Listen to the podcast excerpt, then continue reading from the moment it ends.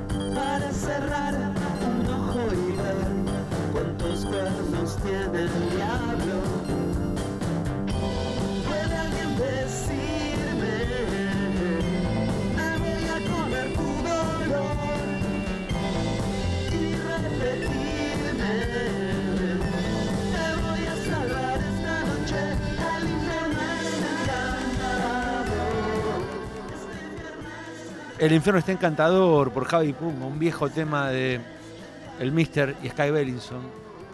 Somos los detectives salvajes. Detrás de la pecera en teclados, Pablo. Y ahí atrás, Iván. Hasta las 21 Estás escuchando Detectives Salvajes. en 937. Nacional Rock.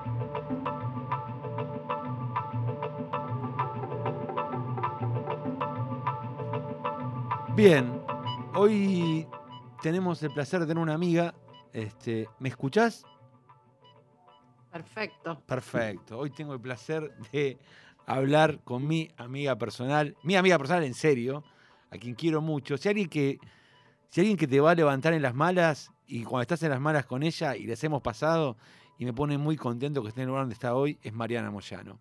Alguien de la que aprendí muchísimo, muchísimo, no solamente del humano, sino en la cabeza que tienen. Así que escuchen el podcast que hace, escúchenla en Radio 10, ¿no? Sí. Y hoy, la verdad es que me dijo, con el favor que me hizo, me va a cobrar un whisky, porque también sabe whisky, este, la profesora Moyano, como le decimos con el amigo Augusto Constanzo. Este, así que, mm, eh, es más, es más, eh, quiero decirte que Augusto Constanzo escucha tus WhatsApp y después me los pasa a mí, quiero decirte, Moyano. Los podcasts personales. ¿qué Claro, claro, claro, hace Le, podcast. le- le- le voy a empezar a cobrar. Moyano hace un podcast personal para, para Augusto Constanzo, para nuestro amigo el dibu- el dibujante, y después me los pasa a mí. Este, y son re- realmente reflexiones interesantes. Eh, como siempre tiene. Y esta vez, este, que hizo, como dijo, hizo un chino, pero la verdad es que yo tenía muchas ganas de, de- primero porque hace mucho que no la veo por la maldita pandemia, este, y por otras cosas. Y, y está bueno que, que nada, que, escuchen los gustos o la educación sentimental.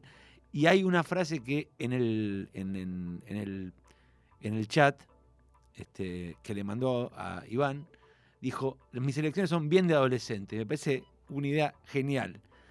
¿Por dónde Mm. querés? Yo voy a. El final ya sé cuál es, pero quiero arrancar. ¿Por qué elegiste El Señor de los Anillos, Mariana Moyano? Porque me, yo pensé que me ibas a tirar Mark Fisher. Te juro que ibas a decir, no sé, realismo, hablemos de realismo capitalista de Mark Fisher. No. La señora Moyano dijo: Quiero hablar de Tolkien y la trilogía del Señor de los Anillos. A ver. No, porque, bueno, porque mm, eh, es mucho más. eh, primero porque tiene que ver con, con, con, con Mark Fisher. Vamos, ahí está, me Este, gusta. A ver, hagamos el hilo, por favor. Primero porque Pero, tiene que ver. pero primero explica quién fue Y- Mark Fisher para alguna gente, ¿no? Bueno, un, un teo- lo que pasa es que cuesta definir, yo creo que cuesta definir a Fisher porque como es tan contemporáneo nuestro, Sí. se murió hace tan poquito, eh, viste, cuesta ubicarlo porque decís, es como, pero si vive acá a la vuelta, mirá si va a ser famoso, ¿viste? la Claro, claro, claro. Eh, Si va, claro, si va el entonces, chino como yo, Mark Fisher.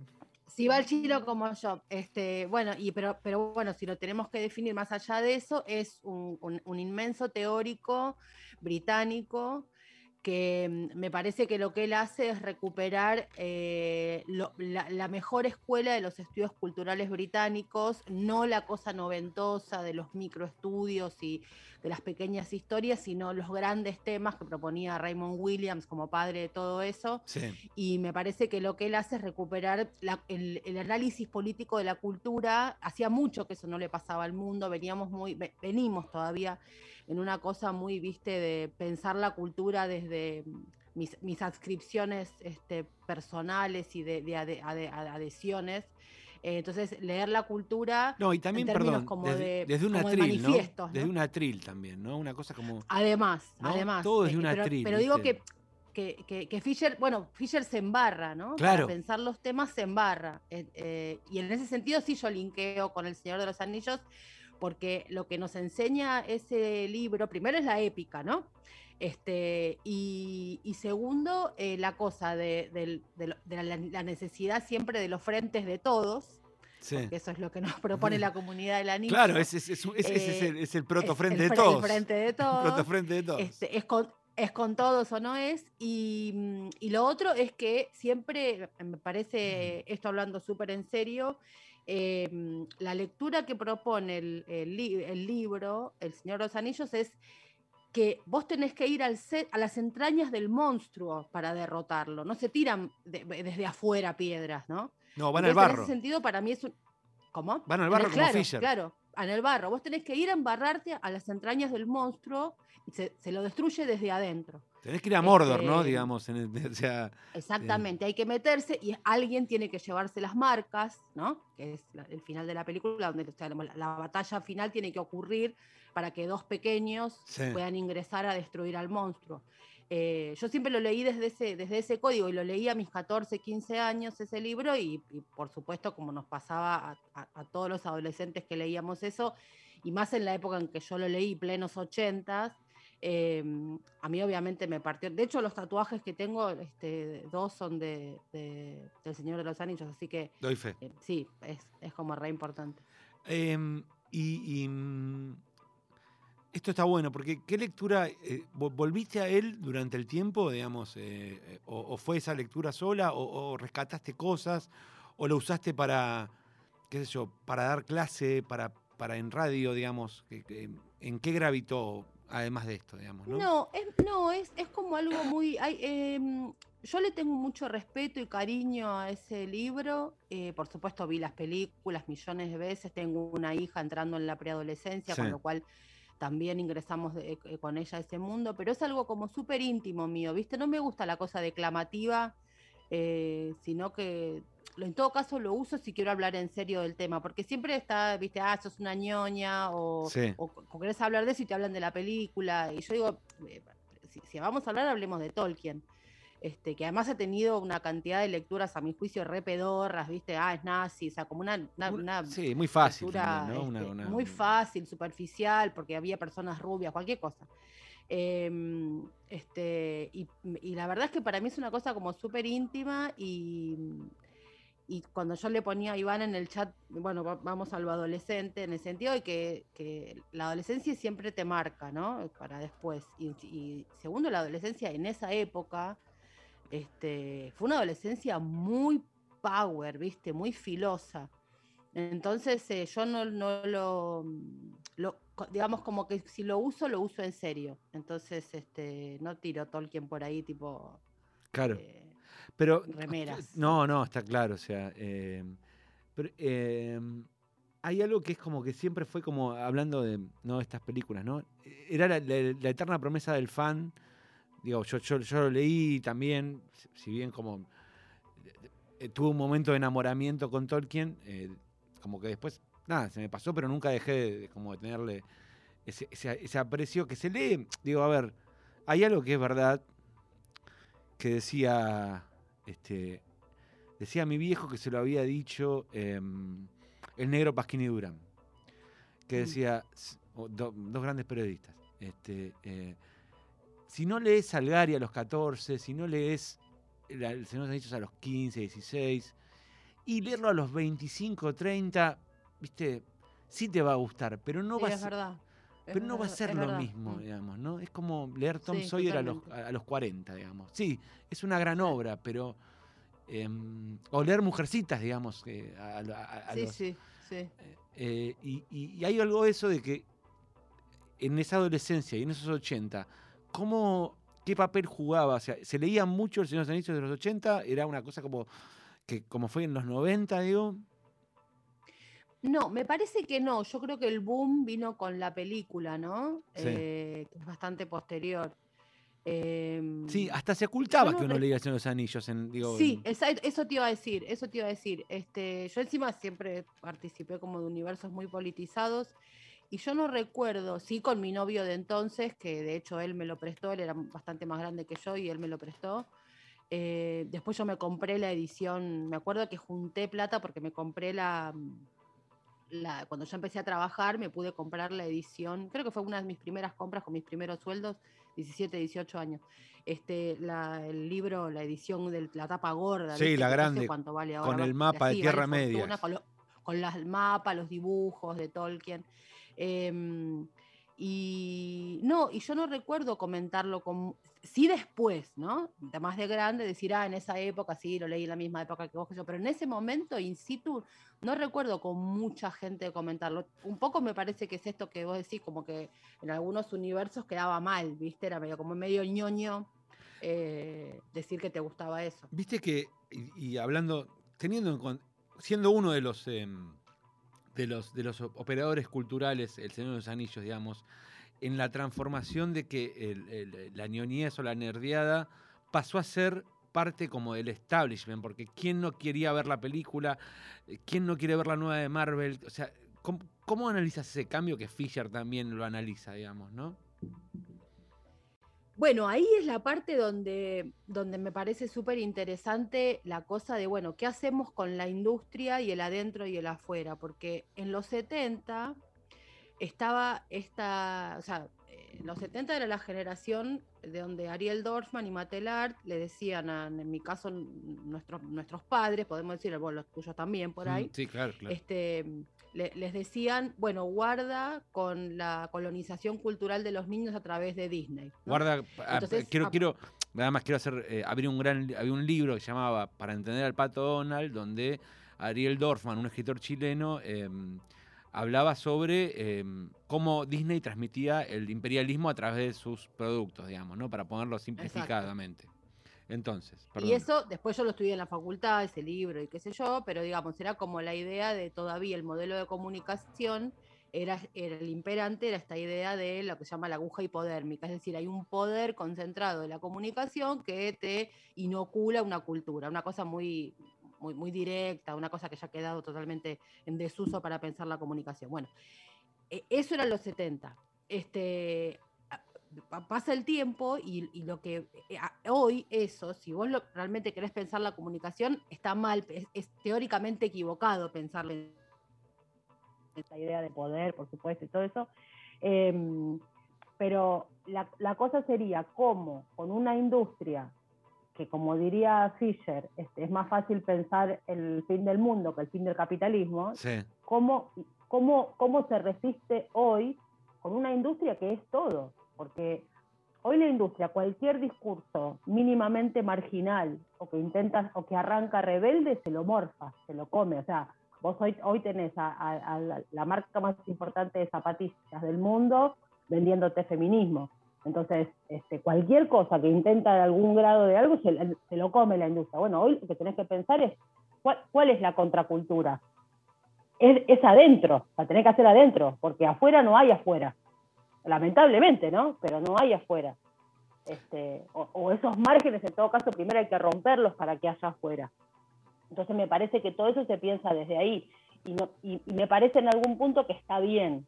Sea, está mal que no haya afuera, no me gusta por, por lo que yo creo de las cosas, pero me parece que la complejización está bien pensarla desde ahí. O sea, no, todo lo otro me parece que suena lindo, estos discursos que la van de outsiders y demás, pero no son eficaces. Y yo la verdad es que quiero ser eficaz, ¿viste? No quiero ser testimonial.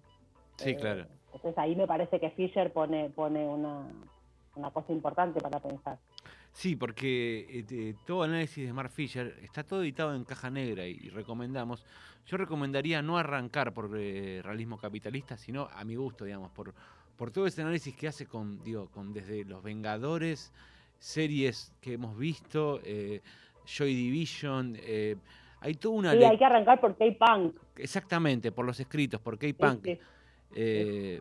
Me parece que entrarle por realismo capitalista, que fue como fui yo, digamos, un, amigo en común que se llama Amado, nos a mí me lo recomendó y dijo, este, eh, y hay que tener también, eh, esto es lo que recomiendo yo siempre, hay que tener espíritu para leer a Fisher, digamos, no, no, no puedes leer a Fisher en cualquier momento de tu vida, digamos, te- si estás en un mal momento te puede pegar muy fuerte eh, digamos, porque como buen, como buen observador de la cultura popular, es duro cuando, digamos, o sea, el, el panorama que deja yo no es alentador. No sé, no sé, no sé si estoy de acuerdo con eso. Bueno, está bueno, a ver. Eh, por- Argumente, me diría una profesora. No, porque a mí me pasó mucho en, en los 90, eh, sobre todo a finales de los 90, eh, que, que tipo 97, 98, 99, 2000, 2001, esa época, la política no estaba muy a la altura del conflicto, ¿viste?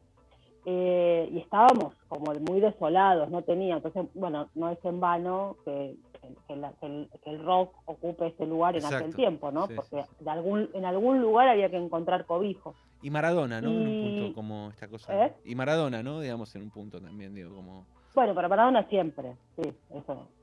Pero, pero digo, en, en esa época puntual, y sin embargo, a- eh, hubo un libro que yo lo digo en serio, se me cagan de risa, pero yo lo digo en serio, a mí me hizo bien en términos personales, que es un libro que se llama Ideología de Terry Eagleton. Hace, es un, un- un libro de otro inglés, otro teórico inglés, que lo que hace es el recorrido por lo- el concepto de ideología a lo largo de la historia política, digamos, de, eh, los de teóricos de la política, los teóricos políticos. Entonces, eh, ese libro a mí me recontuvo, y es un libro, era un libro heavy en un momento complicado, porque todo lo de lo que él hablaba, pensemos que estábamos en una época, viste, el fin de la historia, Sí, el- Fukuyama. muerto, el consenso eso, de la, la única Washington. opción es el neoliberalismo, no hay otra cosa más que ese, bueno, todo ese, y sin embargo, ese libro que era duro, eh, a mí me hizo re bien en términos personales, era un libro teórico, pero de verdad que a mí me, me- me hacía bien, con lo cual, cuando vos ves tanta oscuridad alrededor, por ahí hay un tipo que te dice, mira, la oscuridad que te está pasando es más o menos así, cuando vos puedes comprender Sí. lo que te pasa, Sí, eso es verdad. aunque sea doloroso, te, te ordena y te hace bien, ¿viste? Sí. Entonces, yo no sé si estoy tan de acuerdo con que hay que estar bien para leerlo. Me parece No, que hay que leerlo cuando creo- tenés las ganas de poder hacerlo y, y- y te ordena el, el dolor también. sí, Fischer, tiene esa, esa capacidad. Ta- tal vez, no dije, lo que querría decir es como, tenés que entrar en un mundo que, es, que, que no es un mundo, digamos, agradable, diría Cerú Girán, digamos. Tenés que saber Ah, a dónde claro, por entras. Ta- eh, digo, eso, sí. digo. Tenés que saber a dónde entras, o sea, eh, y, y, y- y, eh, es- tan musical también, es tan, sí, es tan sonoro, Fischer. ¿no? tan cinematográfico también, ¿no? Claro, viste, vas- con el libro te vas poniendo la música que, de la que él va hablando, o, o- o haces un alto en lo que va contando y te vas a un cachito de la película que cita, te arma como un universo, es muy, este, son textos muy, este, mm, como se dice ahora, eh, con, con, li- con links, ¿no? Son Sí. textos este, multiplataforma, digamos, Totalmente. multiplataforma. Sí. Ahora, hablando de, hablo- hablando de medios, elegiste, eh, bueno, hablando, la única película por la cual, este, bueno, ganó un solo Oscar y de eso dio otra película, se llamó Mank, que está muy bien, y podrían hacer el link, hablando de, links, y verla, pero antes deberían ver Citizen Kane, la ópera prima de Orson Welles. La historia de Charles Fortes Kane, eh, un, un millonario que tiene, este, que tiene un, bueno, que tiene un imperio mediático, y me preguntaba, mm, ¿por dónde iría tu elección? Porque es la mejor película de la historia del cine. O sea, si vos tenés que hacer el listado de, noven- de 100 Punto. películas, tenés que elegir 99, porque la primera es esa, y no hay discusión posible. ¿Es Eh, la mejor y es tu favorita? Es la mejor y es mi favorita, sí. Ok. Sí, es una obra de arte que a mí me, me- la veo ahora, este, la, la- la- la encontré en algunos lugares que hacía rato que no la veía, la volví, me, me conmueve, me parece este, la, la tensión, el dolor, eh, imágenes de, de- de- de un, o sea, un- un cuerpo en una pantalla que está no, casi como que uno podría decir no actúa y sin embargo te transmite además de la historia, ¿no? Además de lo que, de, de lo que es la, la historia en sí misma, la Sí. historia del millonario, Basada el, en- el magnate de medios, bueno, todo eso que es obvio que me va a gustar. Sí, claro, sí, para Moyano eso es... Es como, es como evidente. Pero la soy el película en muñeco sí gallardo, sí. claro. o sea, es- Claro, claro, claro. Eh, pero es una película con, a, mí me, me, me conmueve, este, siempre lloro. con me- y mirá que no sé la cantidad de veces que la, la habré visto. Y es vieja, ¿viste? No, pero además, lo- sí, Pero- pero no, importa, porque tiene, digamos, hoy la estaba viendo, la estaba reviendo, ayer en realidad la estaba reviendo, y te- digo, cuando vas a, te la dan es, es la primera película que te dan en cualquier escuela de cine, digamos, ¿no? En historia del cine te dicen, bueno, vea, Claro, vea, claro. vea Ciudadano Kane. Eh, ahora, está hecha, digamos, cómo está narrada, con los testimonios de otros, o sea, nunca sabemos la realidad de Kane, digamos. Es de una modernidad la película. Eh, Absolutamente, sí. ya empieza con el metraje este, el- el- este falso documental, que ya es el primer falso documental, si querés, que después for- formó todo un género, como se llama ahora el mockumentary, digamos. Em, tiene aristas estéticas y narrativas que son que se siguen usando hasta el día de hoy y no están viejas, digamos. O sea, no, no, no. Mirá, el, eh, una- o por ejemplo, yo... A Mark este, Fisher le gusta esto, diría. Sí, ta- sí, totalmente. Eh, una, yo creo que, eh, siempre, bueno, a veces pienso que, que, que creo que no hay, por ahí hay, y yo- a mí se me, se me perdió, pero por ejemplo, un texto de Mark Fisher sobre el, ¿cómo se llama? El, Ciudadano. se me fue la palabra. El- el- lo que se arma con piezas, el rompecabezas. Ah, sí, sí, sí. Este, un, un artículo sobre el rompecabezas. Hay, o sea, hay tanta información en eso que medio que no, yo no, no sé por dónde empezar a tocar eso. Este, ahí hay un montón de cosas que se dicen, ¿viste? Y la, la tensión que hay en esa supuestamente la supuesta tontería o detalle de la película. Y es una cosa de locos eso. Y te, y te- te hago una pregunta. ¿Viste- ¿Viste Mank, la película de Fincher que habla sobre... No, no la vi, no la vi, No no, la vi, porque no sé por qué no la vi. Es como que me, me la niego. Te la negás, ¿no? Como Sí. que me va a pasar. a- Sí, sí, no sé por qué. Como que te, te va a desilusionar algo, digamos, como que... Sí, esa- Sí, sí. Y mirá que lo, lo amo a Gary Oldman, ¿no? Lo, Sí, lo no, amo, y está amo, amo. increíble y es una película de Está Fincher. increíble, pero no sé por qué no la puedo ver. Le tengo, eh, está por supuesto en la lista, está marcada, pero no sé por qué no la puedo, no, no la puedo ver. Y- ahí. No, bueno, está bien, es como que te digan que tu película favorita, digo, no sé, pienso en mi película favorita, Alta Fidelidad. Y el- que la actuó no fue John Cusack. Y no, o sea, eh, eh, me Claro. matarían. Un documental donde había un falso Sí, John puede- Cusack, ponele, claro, ¿entendés? O sea, Sí, puede ser, sí, sí, sí, sí, sí. Claro. Este, eh, y la verdad es que dejé un tiempo largo porque escuchando el disco que eligió, yo sabía que iba a ser Soda Stereo, pero me encanta el Ujú. disco que elegiste porque es un disco en vivo que es el final de una época de Soda Stereo. Y creo que también es el final de tu época de Soda Stereo, no como que se dejabas de escuchar Soda Stereo, sino como que siento que Ruido, que Ruido Blanco, el disco que elegiste, cierra una etapa en Soda Stereo y me parece que cierra una etapa en vos también, ¿no? Digamos, de, de edad. ¿O me equivoqué Mira, completamente? Eh, no, mira, pasó una cosa muy loca, que va- vamos a, a- a pensarlo juntos, diríamos, diría si estuviera al frente de un curso, ¿viste? Cuando te haces Sí. la canchera y decís, bueno, ahora vamos a pensar Sí, juntos, sí, es una cosa que tenés recontrapensada, pero decís, vamos a pensarlo juntos. Eh, y es- espérate que estoy mirando una cosa acá, porque tiene que ver. Eh, y, y es una época, este, lo, lo dije así medio como, eh, porque en realidad cuando Iván me, me pide la, digo enseguida la película, porque no tengo nada que pensar, y después con el libro y, y- y el disco dije, me quiero hacerla como la, la- la interesante, ¿viste? Claro. Vamos a buscar algo re exclusivo, bueno, que hablábamos del libro, dije, no, vamos a la adolescencia, que es donde está, donde uno es lo que es, ¿viste? Y chau, no hay vuelta. Y si me vuelta Eh, atrás. sí. Y se me vino, te iba a decir signos, y Sí. se me vino, pero, pero me salió ruido blanco. Entonces, la, la pregunta sería... Yo pensé ¿por que ibas a elegir dije ruido- signos. Claro, y después que lo puse dije, no, signos. Y después dije, no, no, si dije ruido blanco, es porque evidentemente es esa época, pero en vivo. Claro. Porque era la época donde todo era en la calle. O sea, Año uno- en los 86 del 80, vos no ibas a un recital. O- Sí, ibas a un recital, pero digo, uno iba a la calle y en la calle te enterabas en qué recital ibas a terminar. Contame, na- na- narrame un poco esa historia, digamos, cómo, cómo- cómo era ese mundo, ese, ese, ese- momento, digamos. Y esto, a mí me parece que, que era como, por ejemplo, eh, eh, yo hacía zonas de, era, este, o cuando iba a bailar, que quedaba en Chacarita, donde mayormente iba, o en San Telmo, o terminaba en Belgrano, o, en zona norte. Entonces, no es lo mismo hoy decir, bueno, ¿dónde voy? ¿A San Telmo, a Chacarita, a zona norte o a, viste? y el preparativo como que se armaba una vez que estabas ya eh, en medio como en la calle o en la casa de alguien. Este, yo la verdad que a veces pienso y digo, no sé cómo mi mamá me dejaba hacer esas cosas, ¿viste? Porque ella no sabía dónde estaba. Claro. Pero también hay algo de Eh, como esa, estaba- eh, esa Estaba cemento. ¿cómo me daba permiso? Yo era menor de edad. Claro. Pero, bueno, pero bueno, era así en esa época, no es que era mi mamá. Eh, No, claro, sí eran todos los padres así, no, no era tu vieja sola, pobre. así era todo. No la Sí, si no, no hubiera habido adolescentes en la calle. Claro.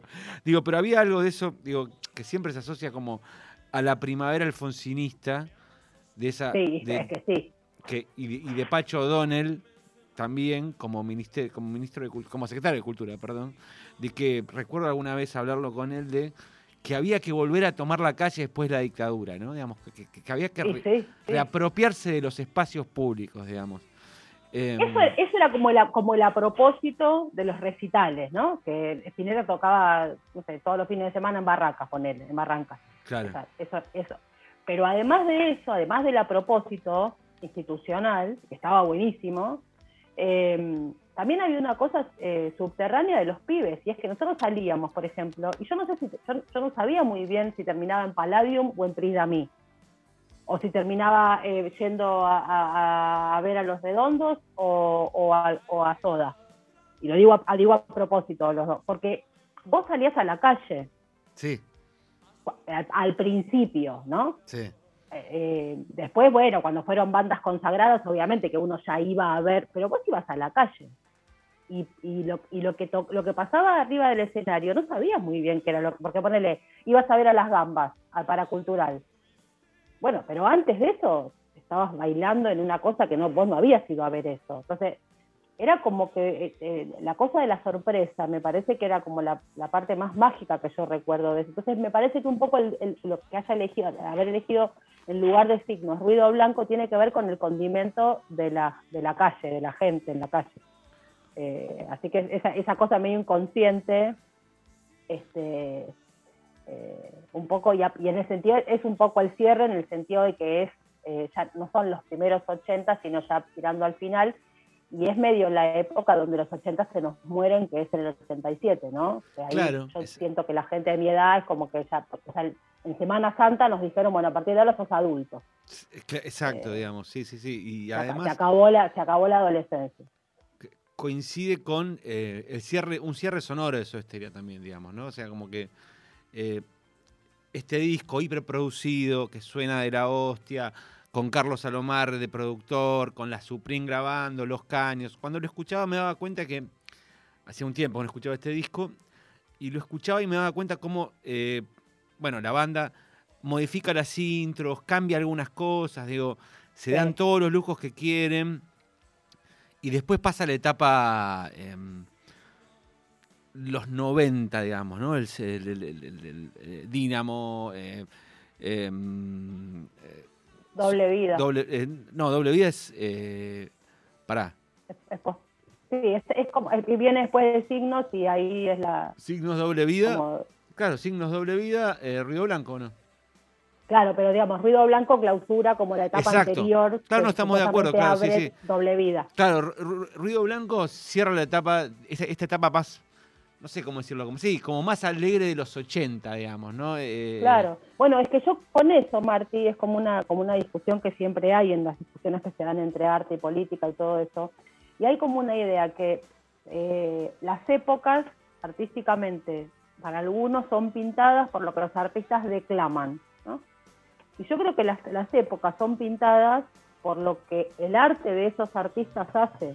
Entonces, para mí, pinta mucho mejor el cierre de una época y el inicio de otra, es, ese cambio, signos, ruido blanco, doble vida, o invertir el orden si querés, Sí, porque te muestra el sonido de una época que este, cualquier manifiesto que pueda haber, por ejemplo, ¿alguien me puede decir que Nueva York no está contada mejor que nadie que los discos de Lou Reed?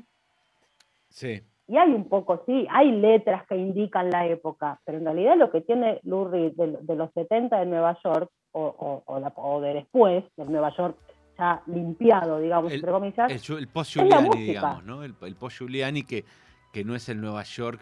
Digo, o alguna vez hablaba claro, con... pero esa- es- es- es- esos dos Nueva York, Sí, no es que vos los encontrás en las letras, lo encontrás en toda la concepción artística. totalmente. Entonces, en esos Sí. sonidos también hay una cantidad de información que a veces se desprecia y se espera que el artista tenga que declamar a través de lo que verbaliza y declara. Sí, Y para mí, para mí es, un, es un error enorme porque te perdés en, en- en la, en la información sonora de una época. Hay muchísimo más que en lo que pueden decir incluso una frase. Inclusive si vos, Este si, si vos escuchás el Soda Stereo de Canción Animal, que es el que inaugura los 90, tiene una densidad típica, o sea, la densidad Pero- del disco te- es la densidad de los 90, digamos, en un punto. De los 90, te la preanuncia, Te la- exactamente. te la Entonces, en el- preanuncia. En, el sonido, vos decís, las letras, ¿qué quiere decir? Canción, no sé, o sea, la letra no se entiende bien lo que quiere decir, pero en ese sonido esa, esa cosa de, mira, te vas a divertir, pero te vas a divertir con una oscuridad que no es la anterior, ya no la es, porque, anterior. porque ya te está diciendo, nena, nunca voy a ser un superhombre, digamos. Ese Cerati que era el superhombre, digamos. claro, eh, eh, claro. Entonces ahí hay, una, hay un nivel de información que a veces, eh, por eso me parece que las grandes obras pasan a la historia y las declamaciones no tanto, ¿no? Había una, estaba, era muy interesante, alguna vez charlamos que cuando salías a correr hacías una cosa que era un tema de Luzbelito y un tema de eh, Dínamo, sí, ¿no? un tema de Dínamo. Contá un poco cómo se responden, cómo, cómo, cómo se... No, no tengo la menor idea, pero una vez encontré una información este, compartida. Eh, no, andás a ver, que yo encima de música no sé, o sea, no, no sé tocar, eh, escucho todo todo el tiempo, pero soy un cascabel, digamos, soy una persona súper musical, pero no, yo no sé nada de música, no. No, te entra lo, lo no el emocional y lo político, digamos. Claro, pero, pero te quiero decir, debe haber, hay, andás a ver qué sonido fue, que yo empecé a linkear y dije, estos dos discos me están contando una época, ¿y qué pasa si los mezclo? Entonces en mi cabeza los, los escuchaba eh, corriendo porque es un momento donde podés limpiar la cabeza, ¿viste? no es lo mismo que estar eh, en tu casa. Sí, claro. Entonces, cuando hice un tema y un tema, un tema y un tema, y encontré algo ahí que me pareció absolutamente mágico, porque era como un diálogo. Yo encontré un diálogo en esos, en esos dos discos y me, todavía lo tengo, obviamente, y cada tanto lo, lo uso este, para, para salir así a la Y- calle cuando y- puedo liberar y- la cabeza. Perdón, Y- pero ¿y ¿cuál es ese diálogo, digamos? ¿Qué encontraste? Es que no lo sé, porque a mí me gustaría que eso lo, lo, me- me- lo pudiera, si, a- si alguien está de acuerdo, alguien que sabe de música está de acuerdo conmigo, me encantaría que me lo, me lo pudiera ayudar a comprender, porque a mí me faltan las herramientas para poder decir Claro, vos que decís yo que- encuentro sonido. Claro, el sonido, la, la oscuridad está en Dínamo y en Luzbelito también, digamos. Eso está claro, digamos, porque, Sí, eh, porque Primavera Cero es una excepción. una- en- es, en- es- en es una cosa como, como para adentro eh, y al mismo tiempo tiene, hay, hay como ventanitas épicas, pero no son discos épicos. No, no, claramente. Bueno, ahí diferimos. Para mí, épicos. para mí es el mejor disco de Soda estéreo, para, para vos el mejor disco de Soda estéreo es Signos, digamos, ¿no? O sea, este- No, no, no, no, para mí el mejor disco de estéreo es Dínamo. Lo que Ah, pasa es que Dínamo, a mí me pasaron más cosas con signos. Ah, estás de acuerdo, ¿no? Como por- Tonietti que dice que los que decimos Sí, que sí, Dínamo... en términos de... No, no, en términos musicales no, yo creo que no hay discusión. No, yo, yo creo, yo tampoco, ¿viste? Sal- Salvo a Dínamo le pasan Tonietti, las décadas que dice y que... es un disco grabado ayer. Bueno, eso es lo que tiene. Para mí que si bien en los 80 los discos de Soda Stereo tienen un montón de hits, creo que los discos de los 90 son más no perecederos, para poner un punto, digamos. O sea, Pero no sé si, yo no sé si son los discos, yo te diría Dínamo. Me parece que Dínamo Canción es, Animal también, ¿eh? este, Canción Animal también creo que hoy lo escuchás y, y es un disco que, que se, que se banca, digamos. Sí, lo que pasa es que como Canción Animal tiene tantos hits, Sí, esos hits ya están ensuciados, Sí. digamos así, sí, por lo que le pasó después a esas canciones. Y Dinamo no tiene tanto. Pero seguro. no tiene, sí tiene, pero digamos, no Sí, tiene pero los no- hits en el sentido de masividad. No, un tiene Primavera muy- Cero como el gran tema. ¿eh? Ti- Tiene Primavera Cero como el gran hit, digamos. Primavera Cero. Pero fíjate que es un disco, de hecho ese tema es como que el que más desafina el resto de las canciones de ese disco. Sí, claro, en remolinos, este, luna Remolinos, roja, texturas, texturas, sí, sí. Y, a- y además hay una cosa ahí que me parece que es genial, que es el, eh, eh, son las canciones más reversionadas por Cerati. Las hizo de arriba para abajo todas de nuevo, ¿viste? En cada presentación en Sí, vivo. sí, sí, sí, sí, sí, Eh, completamente. Y eso es genial, porque evidentemente es una, un- es una base tan poderosa para que le... Bueno, igual a Soda le gustaba mucho eso, ¿no? Reversionar y hacer Sí, eh, lo que hicieron en Unplugged y todo. bueno, pero es lo que yo me encontré en, en Ruido Blanco, que me sorprendió mucho, que, eh, digamos, las intros, eh, se nota que estaba el, el- el zorrito Don Quintiero, había una reversión de los primeros temas de Soda en, en Ruido Blanco, si lo sí, sí, sí. hay unas, las intros son diferentes, los tempos son diferentes, este, eh, eh, hay, hay algo ahí como de, como de reversionar.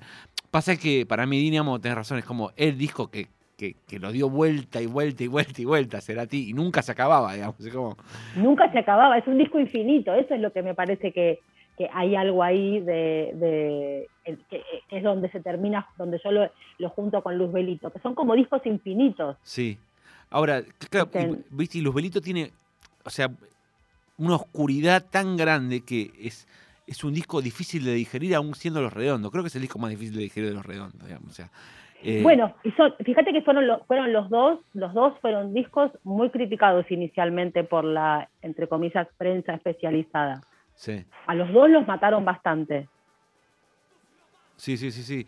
Eh, además, escuchás el primer tema del Lubrito, que es el Luz Berito, que es ese. Sabe que su destino es de soledad, si no me equivoco. O sea, así arranca el disco. El indio diciéndote, su Luz Berito sabe que su destino es de soledad, digamos. O sea, que Claro, es, claro, el claro. destino de la soledad también, eh, que un poco marcaba en los 90. Digo, yo cuando pienso en los 90 también pienso, como vos pensás en los 80, en, en- en esta calle ganada, digamos, los 90 son la calle resistiendo, digamos, ¿no? Y también, eh, sí, resistiendo y no sabiendo muy bien qué hacer con la calle. ¿viste? Exactamente. O sea, eh, está- Porque, eh, estar porque los 80 desorientado. para mí es, el- la, la calle es nuestra, por, por una especie como de definición histórica, Sí, y en los 90 era, ¿qué hacemos con esto tan...? Porque además, eh, una cosa, o sea, se acababa de caer el muro de Berlín. claro, claro, claro. O sea, no es joda que vos te digamos, bueno, ¿sabés qué? la, historia tal cual la conociste los últimos 90 años no es más. Ahora es distinta, arreglate, chau, crece. Decís, ¿qué hago con esto? Y bueno, ahora, ahora sin el muro de Berlín, ocupate de ver qué haces con la calle. Era- o- obviamente que es oscuro. claro. Eh, ¿Qué hacemos con esta calle? ¿Y Porque la calle de la resistencia es más la de la CTA. Claro. Pero yo digo la otra, ¿viste? La, otra, que sí, no sí. estaba, la no orgánica. Sí, la no orgánica. era, era, era, estaba, estaba espeso, ¿no? Total. ¿Y la calle del COVID? ¿Pudiste, digo, es, es muy temprano, porque de hecho estamos viendo los 80 y los 90, pero me gustaría pensar cómo, qué viste en la calle de, de- en tiempos de pandemia? O sea, ¿cuál es la calle en tiempos de pandemia? Para vos, si pudiste analizar. Mira, yo lo que o te tiró observé un penal. es al- los, pri- los primeros meses eh, esta cosa medio eh, de ciencia ficción, de, este, distopías, ¿no? Sí, ¿Te acordás al principio cuando salíamos con la bolsita para y no había nadie? de a uno, todo de a uno, Eh, ¿viste? De a uno. Fue. la- Los, yo los creo que niños, nosotros todavía no lo. los niños eran el terror, digamos, eh, Los niños eran el terror. No está, los niños no estaban en la calle. una- No. era un mundo sin niños en la calle. Sí. Eso es especial. Me parece que todavía no lo, no lo procesamos y está bien porque el cerebro humano necesita preservarse antes de pensar los temas porque si no nos estalla la cabeza. total. Eh, eso por un lado, creo que eso va una vez que podamos salir va a necesitar un momento de, de- de- de que pensemos eso. Y después lo otro que a mí me llama muchísimo la atención, muchísimo, es cómo en este año y pico, no sé cómo será en otros lugares del mundo porque no, no salí de Argentina este tiempo, pero eh, el- cómo cambió, eh, cómo cambiaron los calzados de las personas. En general estamos todos vestidos de modo mucho más cómodo que hace dos años. eh, El imperio de la yoguineta, ¿no? El imperio de la yoguineta y los colores. A ver Los eso. colores están... eh, no, no hay, si, si vos te fijas, no hay casi colores chillones en la vestimenta. Sí, Un poco debe tener que ver con el tema que no hay un peso en la calle, o sea que tampoco da para andar comprando ropa linda y alegre, porque no tengo ánimo ni guita para eso. Eh, y también esto de, de la, la- la- la comodidad. De hecho, por ejemplo, una marca de zapatos que a mí me encanta, eh, de, de Mina. Este, toda todas las últimas, eh, una marca argentina, ¿no? Eh, todos los últimos este, botas y zapatos son con taco cómodo claro. y no era una casa de zapatos de taco cómodo, era una casa de zapatos de taco alto. Y casi no tiene sus últimas colecciones zapatos altos. claro. Eso a mí me parece inevitable pensarlo con el nuevo modo en que, en que la pandemia nos impuso a vestirnos, ¿viste?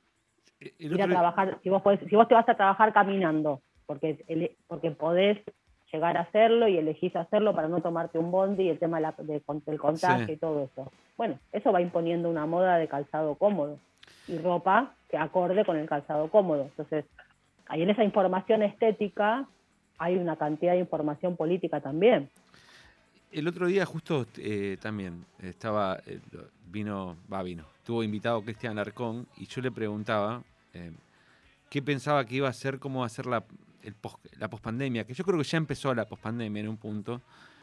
No tengo bien, bien en claro, digamos, que, que tengan claro que es la pospandemia, que levante la mano, yo no, así que digo, tengo algunos pensamientos, creo que, creo que la calle a mí, a mí como a mucha gente, digo, es duro de salir a la calle y ver una, una nueva, es esta normalidad a la que nos acostumbramos, digamos, porque el ser humano se, se acostumbra a todos los horrores, digo, como...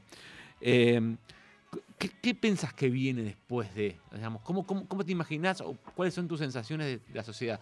¿Va a ser tipo, algunos dicen la década del 20, vamos a tener todos abotonados en, en una clínica, o va a ser eh, una cosa más, vamos a cuidar, digo, cosas que me, me sorprendieron. Una amiga mía, yo tengo que trabajar presencial, como vos, digo, yo ahora después me dice, después de esto yo no comparto el, mate más con nadie, digamos, yo no me voy a saludar nunca más con un beso, digo, se van a perder costumbres, y a mí me quedé pensando, y ella es un, es un fenómeno de persona, digamos, no tiene nada que ver, digamos, Eh, me quedé pensando en esas cosas, en qué vamos a priorizar, o, o- o qué pensás vos que, que asoma, digamos, qué ves asomar. Mira, yo con, con algunos amigos de, de las facultades sociales de comunicación hicimos una especie de acuerdo eh, de decir, eh, hagamos un pacto. Lo hicimos el 20 de marzo del año pasado, o sea, cuando empezó. Hagamos un pacto.